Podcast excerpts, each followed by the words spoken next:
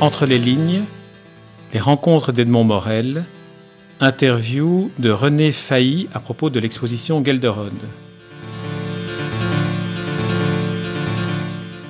René Failly, vous êtes conservateur honoraire de la réserve précieuse de la bibliothèque ou des bibliothèques de l'ULB. Quelle est la contribution que vous avez apportée à cette exposition?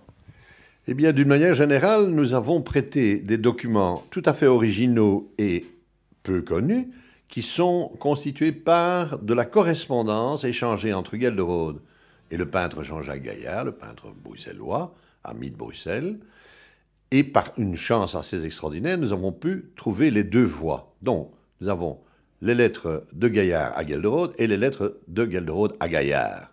C'est une chose assez rare euh, dans ce genre de correspondance parce qu'avec les artistes, on sait que euh, les archives euh, prennent parfois des voies très détournées. En ce qui concerne les lettres de Gaillard à Gelderode, elles ont ceci de tout à fait particulier, c'est qu'elles sont pour la plupart, elles sont peintes.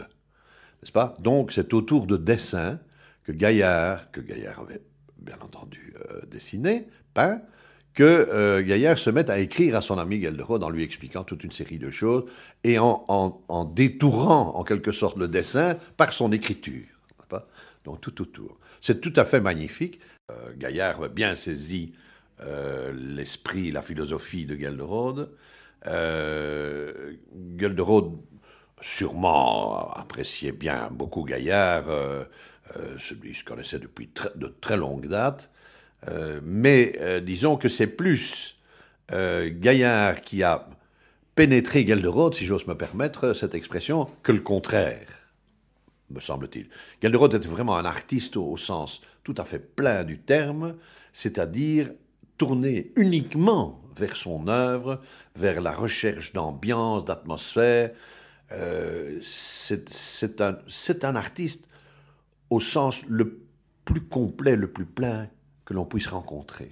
Et le plus difficile à vivre aussi pour l'entourage. Oh, sûrement, devait être difficile à vivre, encore que sa femme, oui, sa femme s'était tout à fait destinée à lui, euh, euh, dévouée corps et âme euh, à son, à son Michel, à son grand Michel.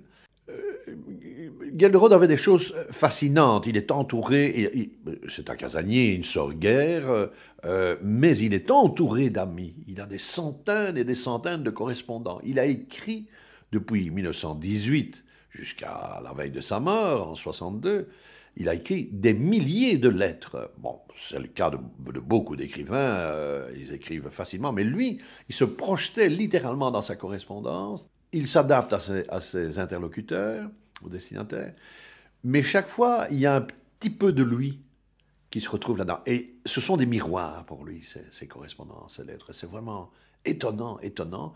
Grâce au grand Gelderodien qui est Roland nous pouvons suivre sa correspondance maintenant dans l'ordre chronologique. Euh, il en est à son huitième volume. Enfin, c'est une œuvre euh, monumentale, pyramidale. Euh, la Belgique ne, remerciera jamais assez Beyen pour tout ce, qu'il a fait, au détriment de sa santé. mais grâce à cela, la véritable œuvre de Gelderode, bien que son œuvre est loin d'être à dédaigner, hein, ses pièces de théâtre sont fabuleuses, sa vraie, sa véritable œuvre, c'est cette correspondance, c'est vraiment formidable, surtout avec tout l'appareil critique que Bayenne a bien voulu placer autour, c'est fabuleux. Vous disiez donc il est déjà à huit volumes et, il n'a pas achevé le... Non, non, non, non, ce n'est pas fini, non, non, il est, il est au au surlendemain de la guerre, je crois. Euh, donc euh, il va encore y avoir une quinzaine d'années sûrement à, à, tirer. Mais ce n'est pas une, une, édition exhaustive, n'est-ce pas? Il fait un choix. Un choix très large, plus, le, plus il y a eu euh, d'échanges avec un correspondant, plus le correspondant est présent dans, dans, le, dans les recueils, dans, les volumes publiés par, par Bayen. Mais bon, euh, il ne peut pas tout publier, ça c'est impossible, évidemment. Ou alors euh, c'est 80 volumes qu'il y aurait. Hein. Euh, parce que Gelderode, Gelderode c'est un homme qu'il faut saisir par tous les côtés. On trouve son œuvre dans sa correspondance, on trouve sa correspondance dans, dans sa vie, dans son milieu, dans, dans ses amis. Enfin, je veux dire, il y, a, il y a des correspondances, si j'ose dire, au travers de, sa, de ses lettres, de son œuvre, tout se pénètre, tout s'interpénètre. Et la grande source de Gelderode, c'est une chose que le professeur Trousson a démontré à, l'ULB. Est le premier, je crois, ou un des premiers, ce ne sont pas ses lectures, mais ce sont ses visions des peintres primitifs, des primitifs flamands. Bruegel et Bosch, c'est tout Gelderode. Et Gelderode, c'est tout Bruegel et Bosch. Ah, pour moi, c'est là, il y a, une, euh, une transfusion permanente. Et bon, Gelderode, euh, dans les entretiens d'Ostende, a raconté à ces journalistes français des tas de choses. Il s'est créé une légende, évidemment. Le titre de l'ouvrage fondamental de Bayenne, c'est euh, Michel de Gelderode ou la hantise du masque. Ça dit bien ce que ça veut dire. Dans les entretiens d'Ostende, il y a des parts de vérité, mais il y a aussi beaucoup d'affabulation. Mais Gelderode est un type qui mérite une légende.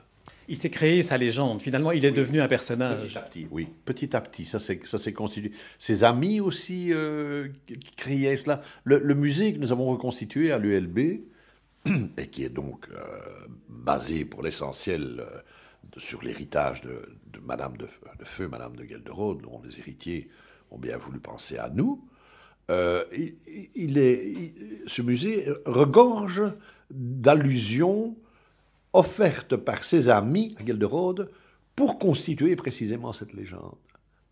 On lui a offert des, tableaux provenant d'églises, euh, désaffectés, euh, de, toutes sortes d'objets de piété, etc. Eh ben, euh, ce qui, ce n'était pas précisément un, hyper catholique ou, ou, calotin, je dirais, mais il est entouré de toute une série de choses. Ses amis concourent, n'est-ce pas? Ils apportent. Ils savent qu'il lit tel auteur, alors ils apportent les ouvrages de cet auteur, ou des tableaux, des documents, etc. Et pour Gelderot, tout ça se crée petit à petit. Ça s'est fait en 40, 40 ou 50 ans. Enfin, il y a, il y a 25 ans pardon, d'activité avant la guerre et 25 après la guerre, donc 50 ans. Euh, sur ces 50 années, bon, ben, il, il avait tout d'ailleurs pour se constituer une légende. Je dis, euh, tous les écrivains, beaucoup d'écrivains ont une légende, la plupart peut-être ne la méritent guère, lui il, la mérite véritablement. Quand on s'appelle d'ailleurs euh, Adolphe Ademar Martens, n'est-ce pas, et qu'on devient Michel de Gelderode, c'est quand même une belle transformation. Hein.